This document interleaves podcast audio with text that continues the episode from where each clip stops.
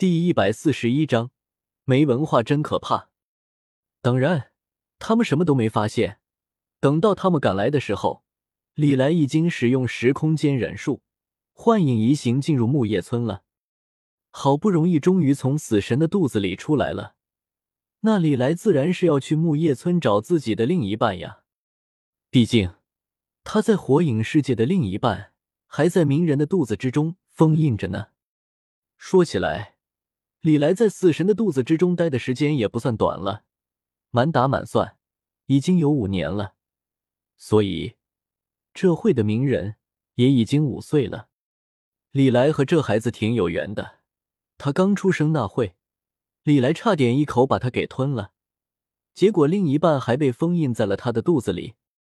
Memory read。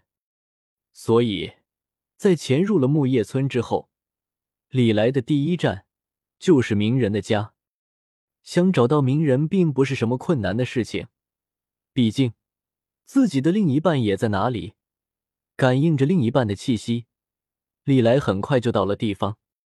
毕竟是九尾人助力，虽然在团藏还有三代的刻意安排之下，鸣人被木叶的普通人所排斥，但是身边的安保力量却是很强的，在忍界。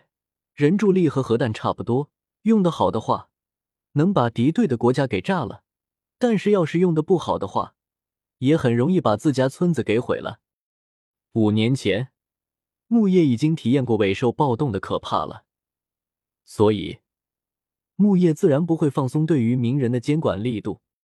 明面可能看不出来什么问题，但是暗地里却有大量的木叶精锐忍者负责保护和监视鸣人。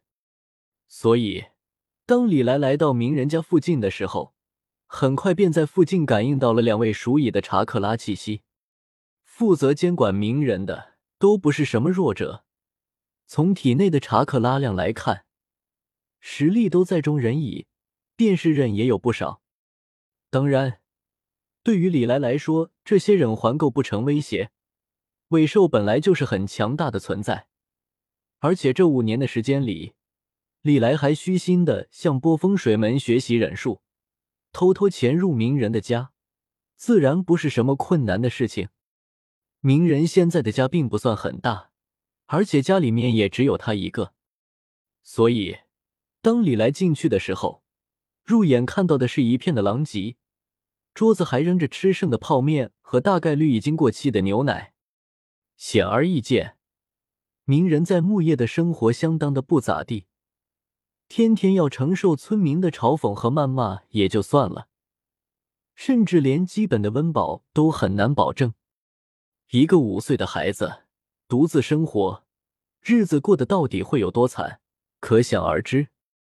当然了，鸣人家里没有其他人，对于李来来说算是好事。很快，李来就摸进了鸣人的房间，看到了在床呼呼大睡的鸣人，而后。李来很熟练的开始结印，之后将一只手按在还在睡觉的鸣人的肚子，和自己的另一半沟通了起来。虽然他现在可以解开鸣人身的封印，把自己阳属性的另一半给放出来，重新变成完整形态的九尾，但是李来却不打算这么做，平推太没意思了。所以这波，李来打算玩养成。至于说养成的是谁？李来看了看还没有醒来的鸣人，脸的笑容逐渐变态。当然了，鸣人身的封印，李来肯定是要留一个后门的。必要的时候，自己的阳属性的那一半，得随时能够从鸣人的体内出来。除此之外，李来还得把波风水门还有漩涡九星奈的查克拉从鸣人的体内取出来。他可不希望哪天这俩货冒出来。给自己添麻烦。这五年来，李来接触的最多的就是封印术了。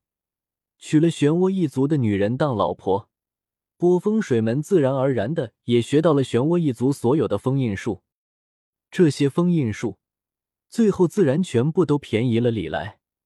所以，现在李来的封印术造诣，那是相当高的，不算死掉的。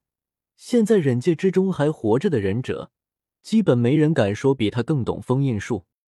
所以很快，李来便已经开好了后门，取出了波风水门还有漩涡九星奈的查克拉，和自己阳属性的另一半联系了。不过随后，两个李来便开始头疼起来了。既然打算玩养成，那该用什么套路呢？系统流、签到流，或者随身老爷爷？思来想去之下，两个李来决定给漩涡鸣人做个系统，让漩涡鸣人早日走人生巅峰，顺便让木叶感受痛苦。两个李来凑在一起嘀咕了半天，大概的敲定了接下来的套路。